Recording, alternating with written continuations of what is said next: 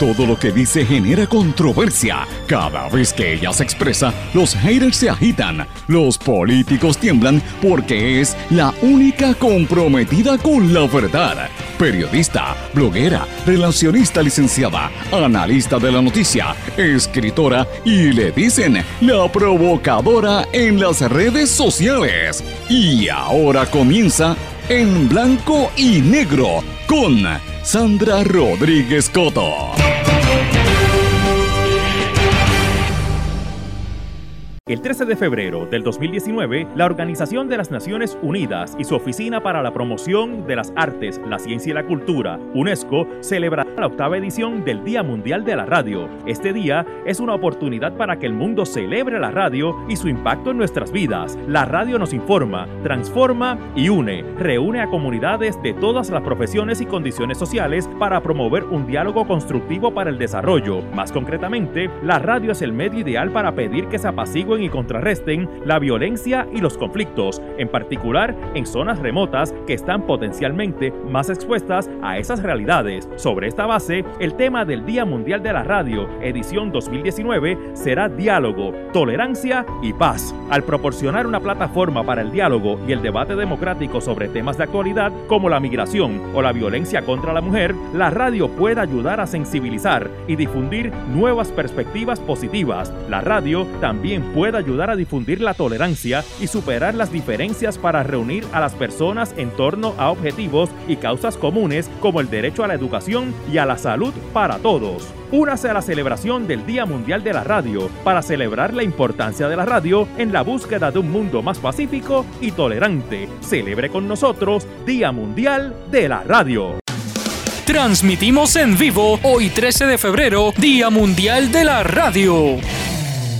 Bienvenidos a su programa Blanco y Negro con Sandra. Hoy es miércoles 13 de febrero de 2019, la edición 208 por la Red Informativa de Puerto Rico. Como todos los días, le saluda Sandra Rodríguez Coto y le doy la más cordial bienvenida a esta hora de análisis, comentario y una vinada distinta a lo que está ocurriendo en Puerto Rico y en el resto del mundo. Señores, hoy se celebra el Día Mundial de la Radio. ¿Qué implicaciones tiene eso para todos nosotros, sobre todo aquí en Puerto Rico, en nuestra realidad?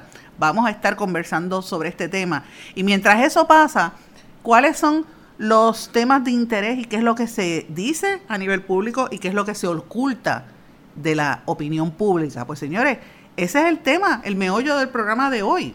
¿Cuáles son los valores? ¿Cuál es la, qué es lo importante? ¿Qué es lo que motiva? ¿Qué es lo que impulsa al gobierno? El baile, la botella y la baraja. Y usted dirá, ¿por qué? Pues miren, vamos a hacer un análisis de lo que estamos, en lo que estamos, en lo que estamos viendo en términos de impulso económico. Pues, por un lado está la industria del cannabis, por otro lado está impulsar y, el reglamento para legalizar las tragamonedas estas que tienen hasta hasta en hasta en tiendas, hasta en farmacias y tiendas por departamento, los juegos de azar, lo cual tiene bien preocupado a la industria turística y legalizar y extender el negocio de las picas eh, eh, que ponen esas en las fiestas patronales para que estén disponibles durante todo el año. Así que el gobierno está enfocándose en esta industria de, ¿verdad? del entretenimiento, de, de la botella y la baraja.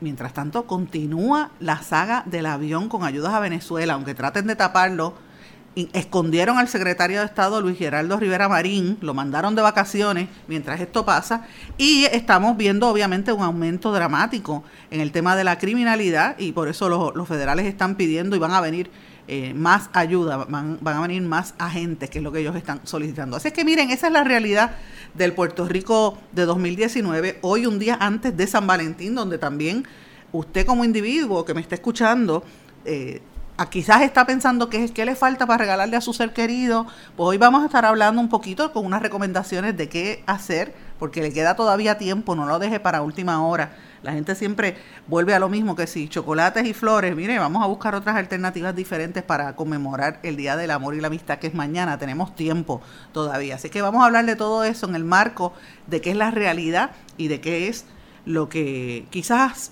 eh, mueve los hilos de, de la noticia que quizás no necesariamente es lo que a usted como ciudadano eh, de verdad le, importe y le impacte.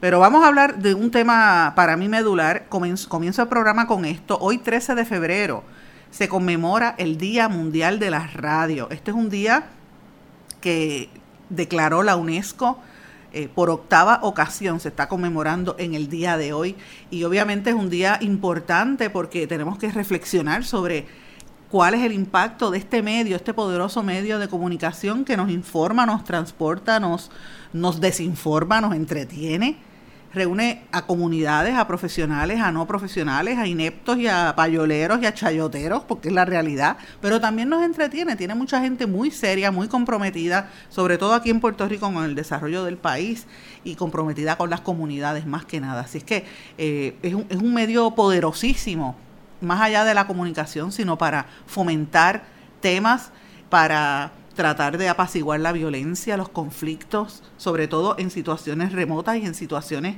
cuando hay crisis, como se demostró durante el paso del huracán María. La radio fue el único medio que se mantuvo de pie, el único medio que se mantuvo vigente con la noticia o transportando, comunicando lo que de verdad estaba pasando. Aquí no había internet, aquí no había televisión, aquí ni siquiera había periódicos la gente como único se comunicaba era por la radio y estuvo así por mucho tiempo. Ustedes recordarán todo lo que pasamos en, aquellos meses trabajando de voluntarios desde, la, desde las emisoras de radio. Así es que, ¿qué es el, el rol de esta plataforma, de este medio? Pues ayuda a difundir las bases de lo que es la tolerancia, nos debería ayudar a fomentar eh, que se eliminen las diferencias sociales, a que se impere el clima del respeto y de la educación. Por eso es que es importante que reflexionemos y en el día de hoy, desde aquí, desde la red informativa de Puerto Rico, todos los componentes de esta red, me refiero a todos los amigos, la gerencia y los compañeros de las emisoras Éxitos 1530 de Utuado, Cumbre 1470 de Orocovis, X61 el 610 AM de Patillas y el 1480 AM Fajardo San Juan, WMDD y todas las emisoras que componen esta red, pues nos unimos a esta celebración que es un día muy importante. Eh, y la, la UNESCO lo, declaró así hace ocho años, precisamente, porque es una de las, de las cosas que fomenta la libre circulación de ideas, eh, la, fomenta la creación de medios libres, independientes, pluralistas, que ayuden a que se mantenga el desarrollo sostenible, la, democracia, los derechos humanos, la lucha contra la pobreza. Así que es importante que, se fomente y se apruebe, se apoye el pluralismo, la, la, diversidad de ideas, el pensamiento crítico, sobre todo para nosotros aquí en Puerto Rico, en un día como hoy, eh, es importante que, que nos sentemos y reflexionemos sobre cómo este medio de comunicación masivo amplía la visión de mundo o nos, o nos limita y qué nosotros necesitamos como ciudadanía para exigir a, no solamente a esta emisora y a esta red, sino a todas las emisoras en Puerto Rico. Eh, y es importante que recordemos que nosotros eh, tenemos derecho como ciudadanos a exigir una mejor calidad en los contenidos. Señores, si usted que me está escuchando se siente insatisfecho con lo que está escuchando en la radio, usted tiene derecho y debería ser activo y solicitar que los compañeros que están en la, en la radio trabajen mejor y busquen más información. No puede ser el titular del periódico o, la chacota del día. Y sí hay que, entre, hay que entretenerse, porque el radio también ayuda para entretenerse. Pero también tiene que ser más que nada un medio informativo y un medio donde se fomente la libertad de expresión y, como dije, el pensamiento pluralista, la libre el libre fluir de, ideas e ideas distintas. Por eso yo desde este espacio, como mujer, como madre soltera, jefa de familia, trabajadora, hija, hermana, amiga, eh, espero traer una, un aportar, aportar algo diferente, espero traerle una visión distinta a, a lo que por desgracia está imperando en este medio en Puerto Rico, que son casi todos expolíticos, abogados o, o, abogados fracasados o políticos fracasados y más que nada cabilderos que no dicen públicamente, bueno, no hay nada malo con usted ser cabildero. El problema es que no lo diga públicamente cuáles son sus vínculos y se engaña al país. Por eso es que es importante que estemos eh, diciendo con transparencia lo que somos y yo desde este espacio en blanco y negro con Sandra y también los compañeros que componemos esta red informativa de Puerto Rico en todas las emisoras impulsamos la transparencia e impulsamos que usted como, como radio escucha esté enterado de dónde estamos nosotros parados y cuál es la realidad. No, no tenemos nada que ocultar. ¿Por qué? todo lo contrario, nosotros respetamos a las audiencias y por eso es que impulsamos esto. Así es que, amigos, en ese espíritu de lo que es el, el Día Mundial de la Radio, voy a comenzar la discusión de los temas que me parece que son importantes para Puerto Rico en este día. Señores, sigue la saga por el avión de ayuda a Venezuela. Y mientras eso pasa, han escondido al secretario de Estado, Luis Geraldo Rivera Marín. Como ustedes saben, eh, esto está circulando en diferentes medios noticiosos. Yo lo había anticipado aquí, ya que conversé con Morela Jordana, una amiga de, muchos años venezolana, eh, productora de, televisión eh, y activista también, de, directora de, documentales y de cine. Lleva muchos años aquí y hemos trabajado juntas produciendo televisión en el pasado. Ella me dice que, que todo estaba seguro que los venezolanos en Puerto Rico estaban bien preocupados por toda esta controversia, porque ellos llevan años llevando ayuda humanitaria más allá de, la, de, la, de Caracas. Y toda esta controversia por el papelón que hizo el secretario de Estado, pues los, los podía perjudicar y tenían temor. Hoy trasciende que eh, Sonia Cosme, que es la coordinadora de la organización Ayuda Humanitaria, un cuerpo de voluntarios que se, se encarga de, preparar comida, mercancía, la regla, la separa y la transporta hacia Venezuela, ha estado expresando públicamente que el cargamento que se llevó está salvo, que no se revela dónde está el avión, eh, pero que ya eh, no es la primera vez que esto sucede, lo que pasa es que han tenido que hacerlo con una discreción en medio de esta controversia porque las eh, declaraciones del secretario de Estado levantaron sospechas y el interés del gobierno al punto que el gobierno venezolano eh, emitió unas declaraciones. Así es que eh, la, portavoz de esta organización venezolana sigue insistiendo en que todo está bien y que lo, van a seguir eh, emitiendo y enviando ayudas que tanto se necesitan en este, sobre todo fuera del área de Caracas, la gente está pasando mucha necesidad en Venezuela, un país tan rico, irónicamente. Pero mientras eso pasa, les digo, Geraldo, Luis Geraldo Rivera Marín está escondido, no aparece eh, se alega que él no ha renunciado al puesto, pero que lo mandaron de vacaciones. Imagínate, después de todo este, eh, todo este lío, que no es solamente en Puerto Rico, sino a nivel internacional, tuvieron que esconderlo. Así es que veremos a ver. De todos modos, si usted siente en su corazón la necesidad de ayudar, puede seguir haciéndolo. Todavía están recogiendo ayuda en un almacén en la zona de libre comercio en Cataño. Así es que eh, vamos a tener que continuar ayudando a estos pueblos, sobre todo eh, en este proceso donde ya se sabe para el martes que viene están convocando actividades y protestas en Venezuela, tanto el grupo del presidente Maduro como el sector que impulsa Guaidó. Y cuando se dan este tipo de cosas, la situación se pone bien violenta. Hay que anticipar eh, y esperemos que la como la, el interés internacional está puesto, los ojos están puestos en Venezuela, que no haya derramamiento de sangre. Pero mientras eso sucede, señores, la gente está en mucha necesidad. La gente está pasando hambre y está pasando mucha desesperación. Así que continúe ayudando, porque va a llegar la ayuda, aunque sea a través, como siempre ha sido, a través del sector privado, no necesariamente del gobierno. Señores, a nuestro regreso vamos a hablar de los temas que están en el meollo y que el gobierno no quiere que usted se entere. Vamos a una pausa. Sigue en sintonía con la gran cobertura informativa en el Día Mundial de la Radio, porque la radio eres tú. No se retiren, el análisis y la controversia continúa en breve, en blanco y negro, con Sandra Rodríguez Coto.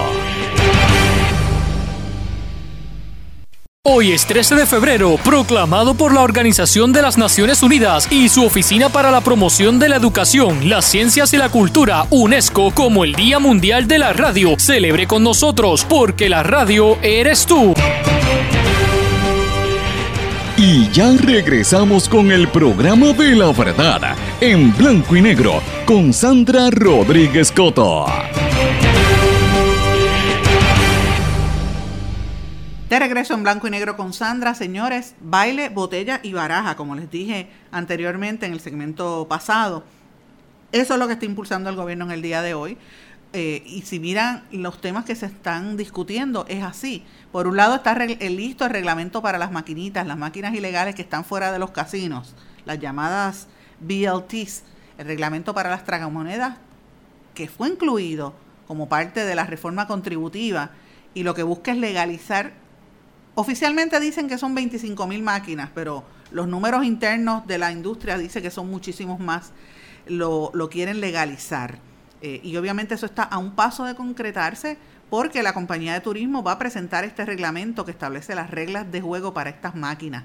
Es interesante porque le están haciendo un reglamento a esto, una institución que, que debería estar fomentando y protegiendo a la industria turística, los hoteles y sobre todo los, los casinos que nos dejan millones de dólares para la educación y para el Fondo General y para los viejitos y otras cosas. Porque así es la realidad. Existe el juego y es para eso, el gobierno no tiene para eso, pero aquí se han permitido la proliferación de estas máquinas porque se alega que por años hay legisladores y ex legisladores y muchos cabilderos que están en ese negocio y que se supone que estén eh, legal, legalmente esas máquinas. Lo cierto es que parte del reglamento establece que no pueden estar fuera de negocio, que no pueden estar, tienen que estar a menos de mil metros de un hotel con casino para que no sean competencia y que este, tampoco deben estar cerca de otros negocios de tragamoneda, ni de escuelas, ni de iglesias, ni de ninguna congregación, porque esto había sido algo de lo que levantaron los líderes religiosos.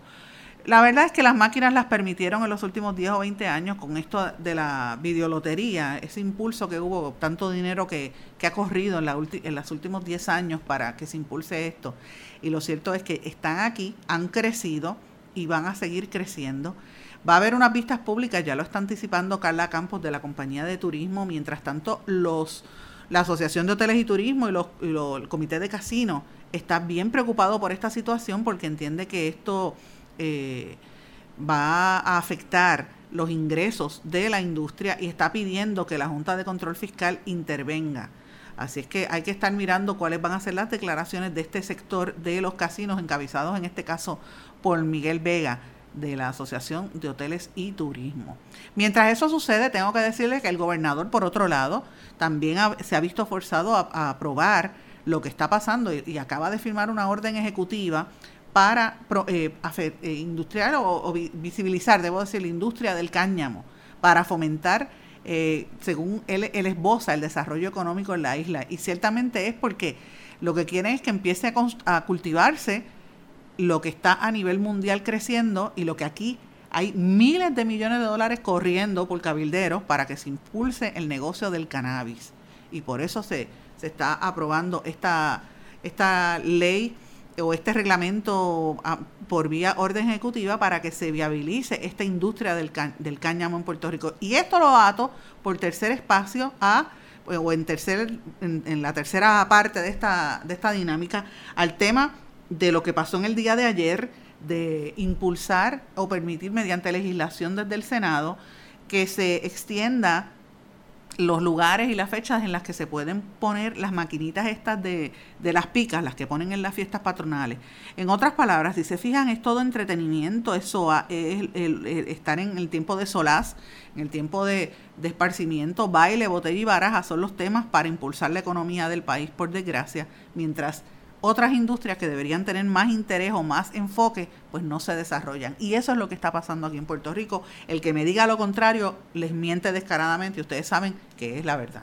Porque ahora hay, en cada esquina hay un negocio de estos de dispensarios de los puntos, como le, como le dice mi amiga Catherine Anguera, los, los puntos de, de venta de, de marihuana medicinal. Eh, y esto está bastante proliferado alrededor de Puerto Rico, sobre todo en el área metropolitana. Mientras eso sucede, sigue aumentando la criminalidad. Ayer la oficina del FBI en Puerto Rico anunció que van a venir nuevos agentes, vienen más agentes eh, y están aparentemente viene la mayor cantidad de agentes en su historia para poder eh, paliar la crisis que hay en Puerto Rico, los peligros que están reconociendo las autoridades federales por el tráfico de drogas en esta frontera del Caribe que hemos venido cubriendo aquí en Puerto Rico, sobre todo el intercambio de lo que está pasando en República Dominicana. Y por eso, en República Dominicana y Puerto Rico, que sirven de eh, un poco de, de, frontera, de Puerto Rico, República Dominicana, Puerto Rico y las Islas Vírgenes y sobre todo Vieques y Culebra. Toda esa región, por ahí el, el tráfico de drogas está aumentando y viene de la mano con el alza en la criminalidad en toda esta región. Así que los federales dicen que van a venir eh, una serie de agentes nuevos y esto surgió en el día de ayer en la rueda de prensa donde dieron a conocer las acusaciones a 35 integrantes de una pandilla de narcotraficantes en la región de Humacao, que están en Humacao o estaban allí y de ahí se regaron a todo Puerto Rico. O sea, tienen negocio en toda la isla. Así que esto es una cuestión de dinero, por eso es que el gobierno federal tiene que mirar aquí lo que está pasando en Puerto Rico. Y hablando de eso, señores, no sé si vieron el vídeo ayer. Ayer hubo, eh, presentaron un vídeo de un accidente que hubo del crucero eh, Norwegian Epic en el muelle 3 que impactó al muelle 3 y lo hundió. Eh, aparentemente hubo un desperfecto mecánico. yo, yo creo que venía a las millas y no se dio cuenta dónde, dónde era que estaba el, el ¿verdad? El aparato ese que tenían allí y se produjo un choque con el muelle 3, lo hundió y el video está bien impresionante. Aparentemente no hubo daño para los, para los pasajeros, pero este, esto afectó y, no han dicho todavía cuánto será el costo de las reparaciones de esto. Mientras eso sucede, entró en vigor el plan de ajuste de Cofina y el gobierno completó la transacción que como todos sabemos, va a modificar la deuda de la corporación pública bajo el título 3 de promesa. Me refiero a la corporación del Fondo de Interés Apremiante, que como se ha venido diciendo, eh, consumó el intercambio de la deuda con esa entidad para dar efectivo el primer plan de ajuste de la deuda de Puerto Rico bajo título 3. Esto es importante, señores, porque parte de lo que nosotros tenemos que lograr para que se vaya a la Junta de Control Fiscal lo antes posible, según la misma ley promesa, es que se vayan negociando estas deudas y se vayan llegando unos acuerdos por tribunal lo antes posible para que terminemos de, eh, pagar lo que se cogió prestado, porque es la realidad, uno no puede dejar de pagar la deuda, eh, pero eh, tiene que ser el pago de una deuda, a mi juicio, esta es la opinión de Sandra Rodríguez Coto, desde un punto de vista informado, diciéndonos la verdad y con transparencia, y por desgracia eso no ha ocurrido en este proceso en Puerto Rico. yo abogo porque se haga una transparencia en el proceso de la auditoría eh, y que nosotros estemos conscientes de todo, del impacto económico que esto tiene para nosotros y para nuestros hijos y las futuras generaciones. Este acuerdo de COFINA ata los fondos del, del IBU por casi 40 años. Eh, y es porque aquí se cogió prestado como loco y dejaron pillados a mucha gente. Mucha de esa gente eh, incluye a los bonistas del patio, a los bonistas puertorriqueños que ayer trascendió, que recogieron, llegaron a un acuerdo como parte de los de los que estaban tratando de, negociación, de negociar esto, el gobierno le pagó los costos de abogados, como sucede en estos casos de quiebra. Eh, y en estas negociaciones, yo, como ustedes saben, he estado en el pasado, he representado eh, como relacionista a esta organización Bonistas del Patio, particularmente en sus inicios, y soy muy amiga de, y, aprecio mucho en lo personal a, a los miembros de la Junta de esta organización aunque a nivel personal ellos están claros cuál es mi postura sobre el tema de la deuda de Puerto Rico. Yo creo que aquí debe haber una auditoría de la deuda y yo creo que debe haber mayor transparencia en el, en el gasto público. En honor a la verdad, con todo y lo que yo me opongo a la Junta de Control Fiscal, porque yo entiendo que la Junta es una imposición eh, federal sobre Puerto Rico, de gente que no fue electa y que nos está mandando y van a seguir mandándonos, que ahora no es solamente una Junta de Control Fiscal, ahora viene, Trump va a mandar hasta el que va a repartir el bacalao, el dinero de, de, la reorganización y de la reconstrucción de Puerto Rico y van a nombrar también gente que traen de afuera a educación y a todas nuestras agencias porque los de aquí han sido corruptos, no han sabido manejar la situación y no han sabido manejar el dinero que no sea de una manera robando. Pues yo estoy en contra de eso. Yo creo que los puertorriqueños tenemos la capacidad de hacer un buen trabajo, pero la realidad es esta, la realidad es donde hemos llegado y a lo que se negoció.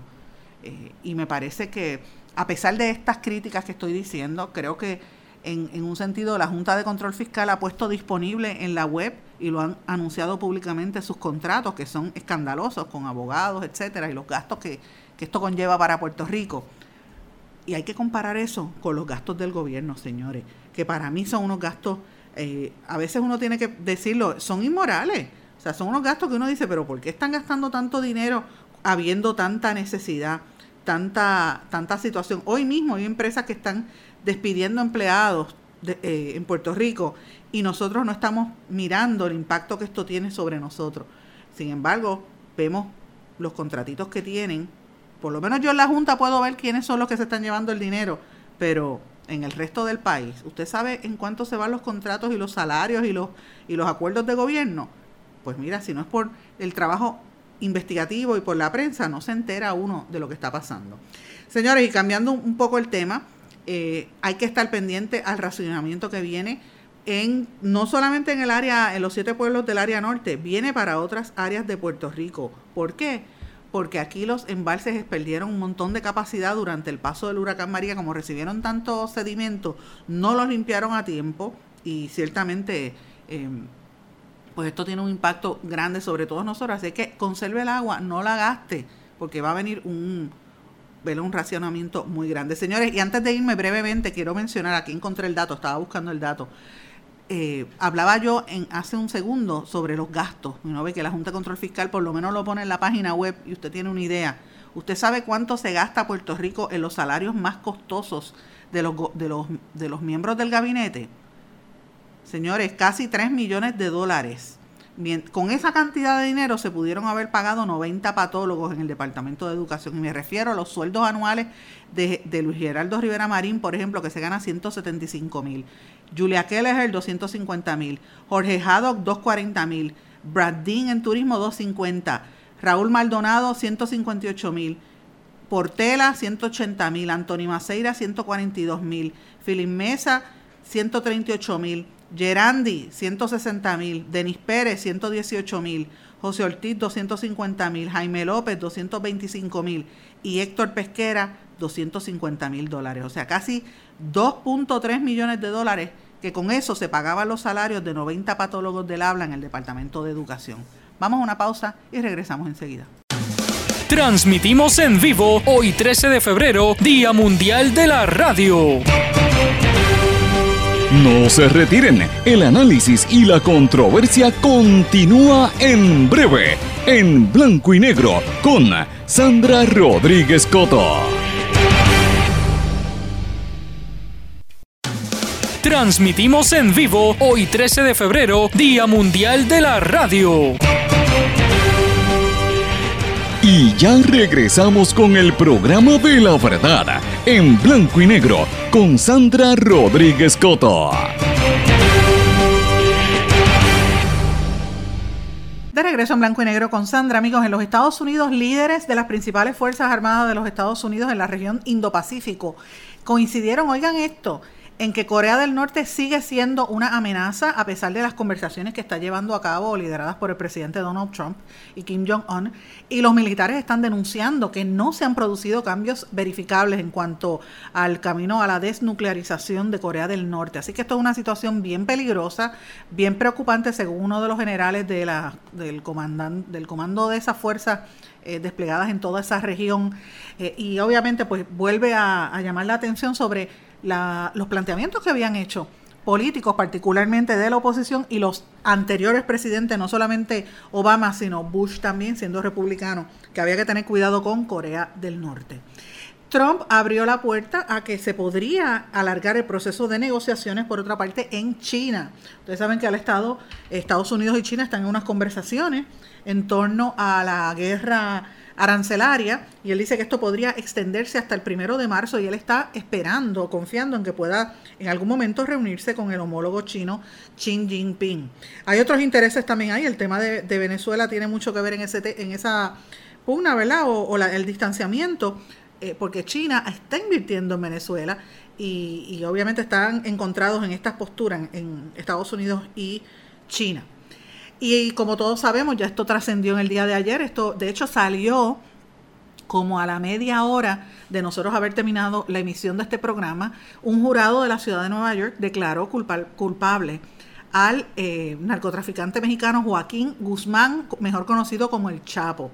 Eh, fue procesado, yo creo que esto es uno de los, de los casos más dramáticos y más contundentes a nivel judicial del procesamiento de un narcotraficante eh, en la ciudad de Nueva York. A él lo, lo hallaron culpable de 10 cargos, incluyendo ser líder del cartel más grande o uno de los más grandes en el tema del narcotráfico.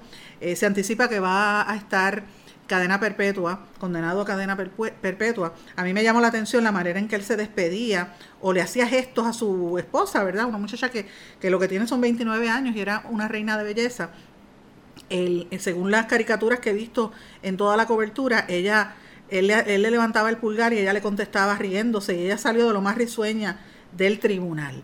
Eh, y obviamente pues esto ha sido bastante colosal, él tiene 61 años y se mantuvo en silencio durante todo el proceso. También el gobierno de los Estados Unidos y los tribunales han difundido fotografías del momento de la captura y una serie de fotos que no habían difundido cuando el Chapo fue capturado después de, de haber estado huyendo durante tantos años. Recordaremos que él se había escapado por un túnel de casi un kilómetro y medio desde una cárcel de máxima seguridad en México y luego fue entrevistado por Sean Penn y por Kate del Castillo, que sabemos todos pues la historia que hay detrás de eso.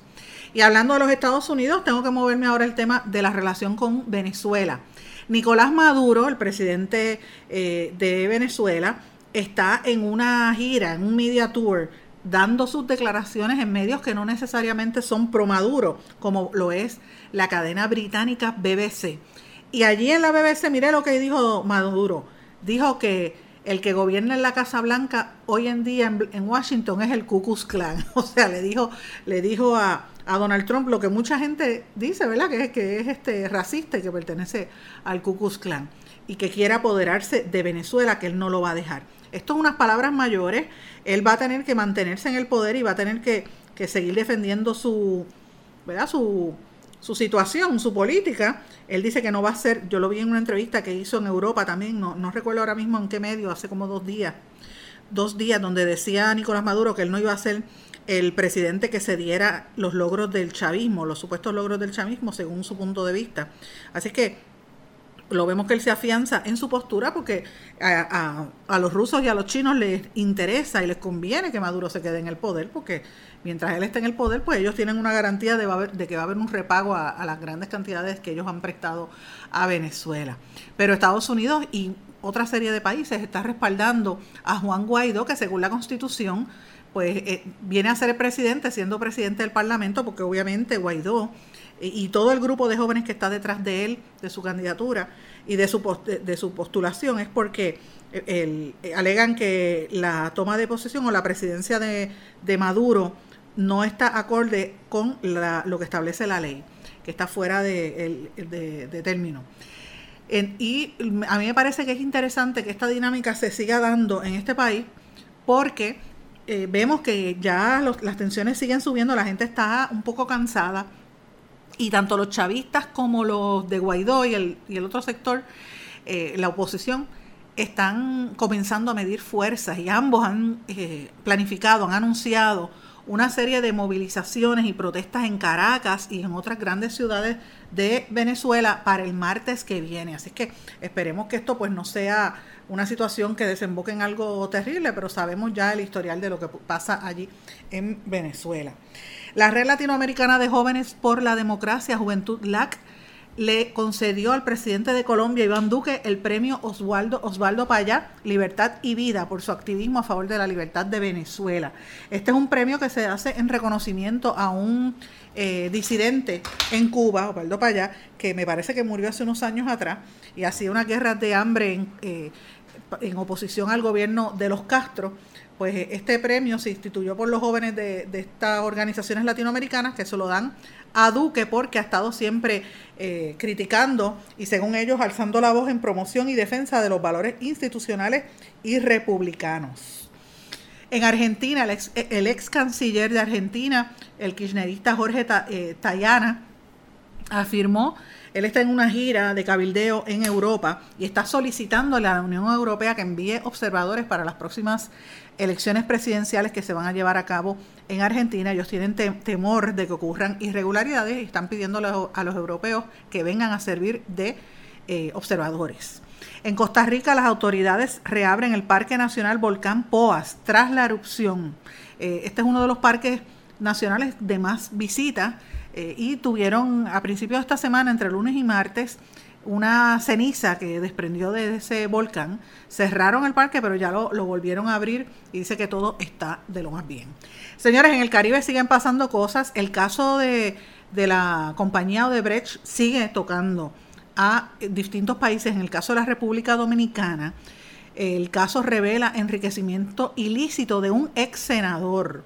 eh, por más de mil millones de pesos, o sea, 20 millones de dólares. Oigan esto, que el expresidente del Senado, Andrés Bautista, que está imputado en el caso de Odebrecht, eh, aparentemente estuvo eh, utilizando el patrimonio, el dinero del pueblo dominicano para traspasarlo a cuentas bancarias privadas y de otros ciudadanos. Eh, también trasciende una gran preocupación que está dándose en, en la República Dominicana, por lo menos el ministro de Economía. Está, miren esto, está planteando que hay una preocupación grande con la situación de, Haití. Ahora no es el tema necesariamente del, terremoto, que todos recordemos la, dificultad que tuvieron eh, y los problemas que esto representó para la República Dominicana, que no quería recibir tanta, tantas oleadas de haitianos. Eh, tenemos que recordar la historia que ha habido de, controversias y, de rechazo a los haitianos en la República Dominicana. Pues ahora mismo el ministro de Economía dice que esta crisis política que vive Haití podría afectar a los dominicanos en la medida en que empiecen a aumentar las oleadas migratorias y que dice que el gobierno dominicano tiene que empezar a tomar medidas preventivas porque esa inestabilidad va a afectar el gobierno dominicano y dice que necesita saber qué es lo que están pasando para que esto no eh, afecte particularmente el tema del desarrollo económico y del turismo. En la República Dominicana también se está dando, está ocurriendo allá una sequía que está afectando a gran parte del país, particularmente en el noroeste. Y ya están anunciando una serie de medidas iguales a las que se han anunciado aquí, como, como eh, aguantar el, ¿verdad? el agua y otra serie de medidas, porque lo que viene es fuerte. Y en Haití, hablando de, Haití, escuchen esto.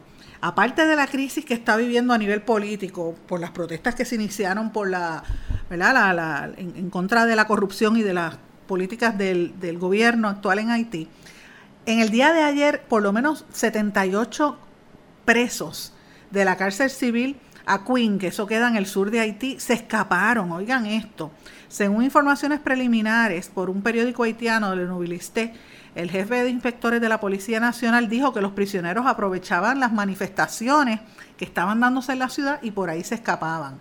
Salían de sus celdas a tomar una ducha y después no querían regresar y por ahí es que empezaron a escaparse y un total de 78 presos están libres, presumiblemente eh, huyendo hacia la República Dominicana. Así que esta situación se va a poner bien fuerte. Tenemos que estar mirándolo nosotros porque podría generar incluso también mayor eh, tráfico y, movidas de estos inmigrantes que vienen arriesgando sus vidas, bendito por, por mar hacia Puerto Rico. Y quiero darle unas noticias de, de otras partes del mundo. Miren esto, qué cosa más interesante. En Rusia, el gobierno de Rusia, la Duma del Estado, o como le llaman la Cámara de Diputados, aprobó una primera lectura, un proyecto de ley que va a garantizar la estabilidad del funcionamiento del segmento ruso de Internet y su desconexión del Internet global en caso de situaciones de crisis o ataques cibernéticos. Oigan esto. O sea, el gobierno de Rusia, como sabe que los americanos le van a hacer un ataque cibernético, como ellos lo hicieron en las elecciones pasadas, pues van a empezar a, acaban de aprobar una ley para desconectarse de Internet. Esto va a tener una repercusión importante en cómo eh, se mueve y cómo se opera esta red global de informática.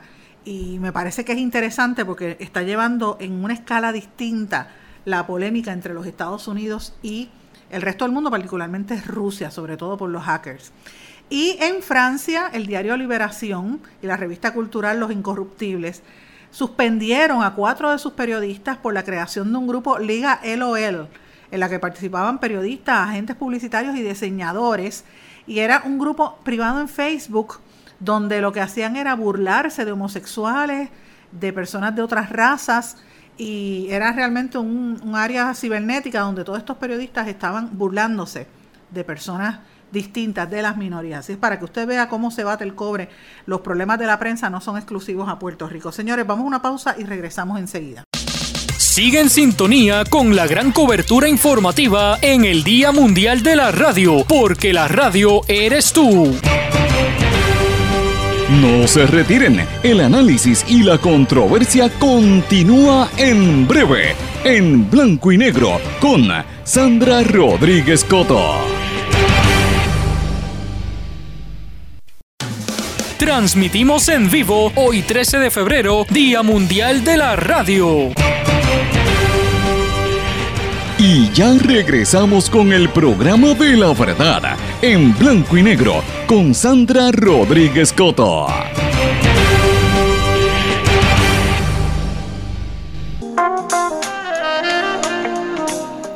De regreso a esta parte final de En Blanco y Negro con Sandra, amigos. Como estamos preparándonos para el día de San Valentín, me he puesto un poquito romanticona. Vamos a hablar un poquito del día de San Valentín quién fue San Valentín y por qué este santo lo asociamos con el amor y le voy a dar una serie de recomendaciones para celebrar en pareja o con su ser querido durante esta fiesta del amor.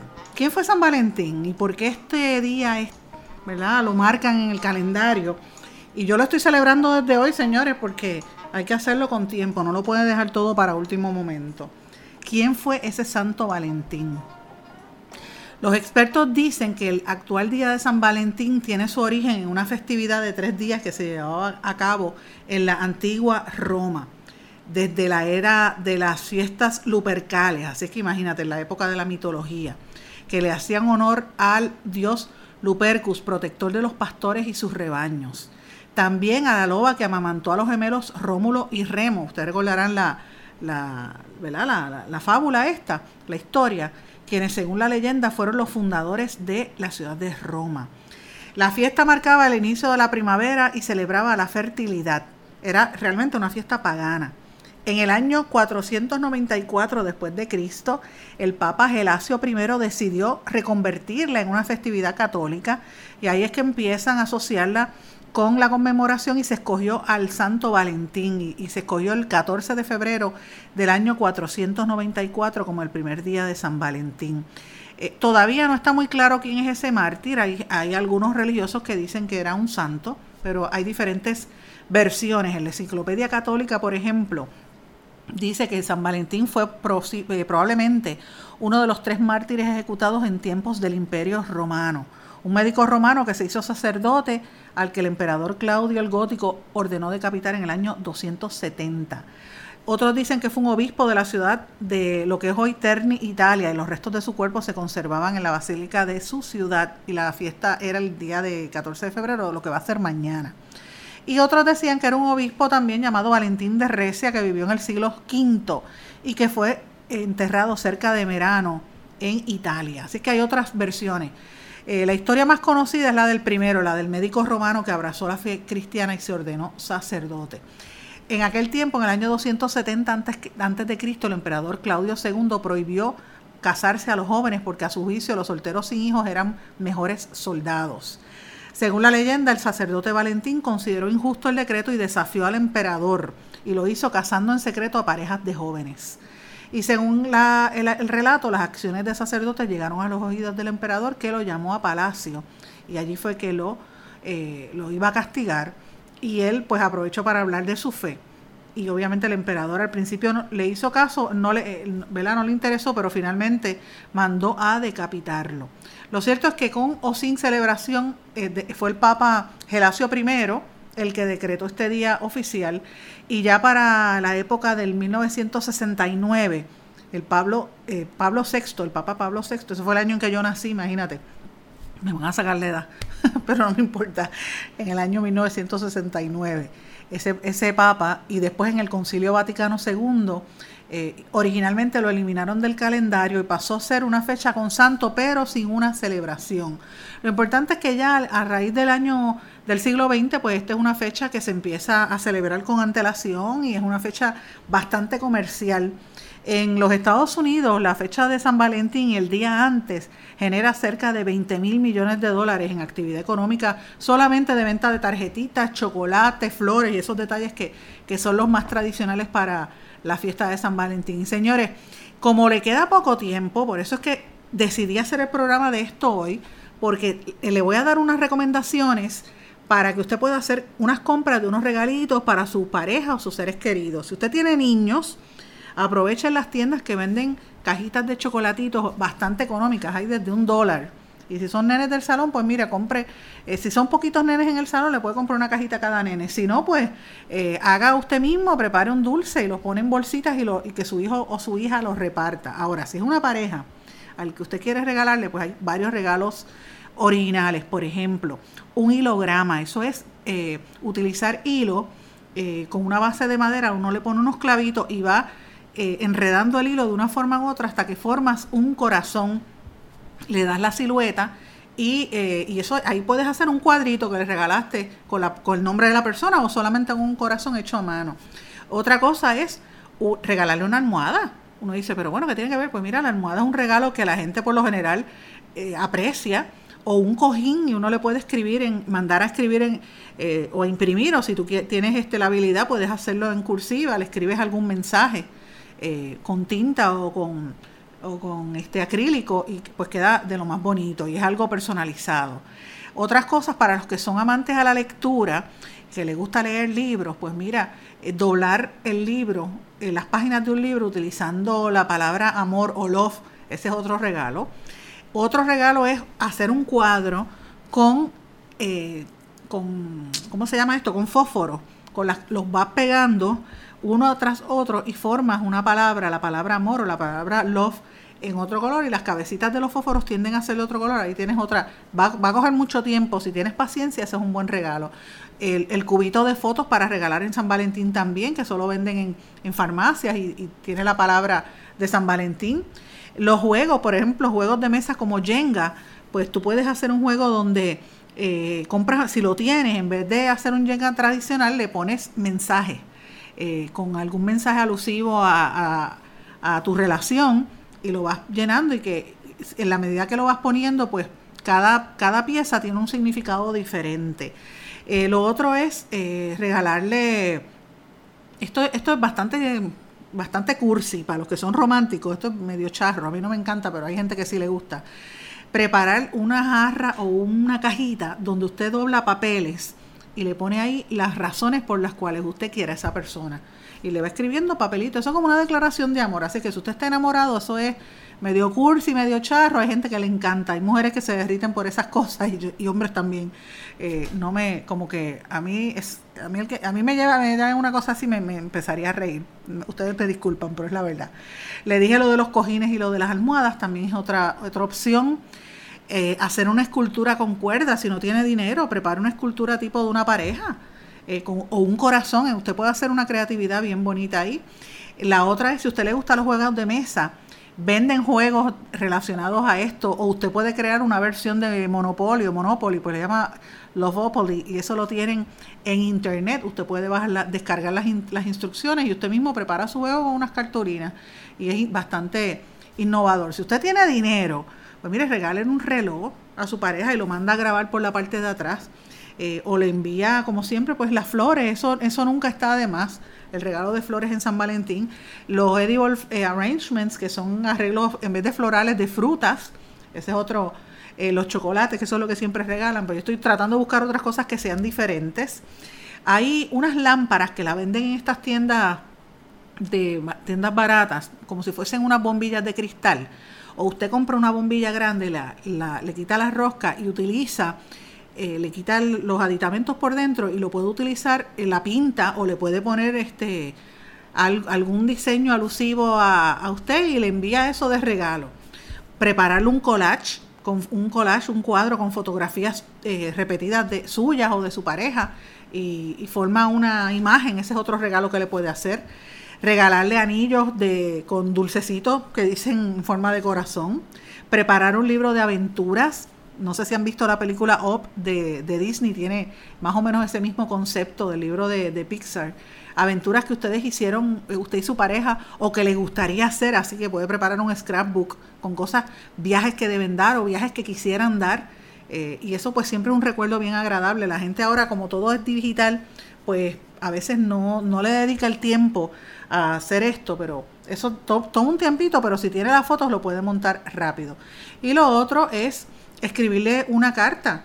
Eh, puede hacer también un juego tipo eh, rompecabezas con, mensajes hacia, hacia su pareja. Eh, fotografías, hacer un libro en movimiento, de, tómele muchas fotos en una cámara, las imprime y prepara un libro que se lo puede regalar a su, a su pareja. Así que le he estado dando una serie de recomendaciones distintas que no le cuestan mucho, con cosas que quizás usted tiene en su casa y no tiene que estar invirtiendo en hacer lo mismo de siempre, que llevarle las flores y los chocolates. Así que sea original, pero más que nada, mire, si no tiene dinero, déle un paseo, préstele atención a su pareja. Y no solamente eso, sino a sus seres queridos, porque también el día de San Valentín es el día de la amistad, no solamente del amor, es el día del amor y la amistad. Así que dedíquele tiempo, que eso es lo más importante. Señores, con esto me despido, no sin antes desearles a todos que pasen buenas tardes. Y mañana, que es el día de San Valentín como tal, vamos a venir con algunas otras recomendaciones por si acaso no le dio tiempo a preparar su regalito. Que pasen todos buenas tardes.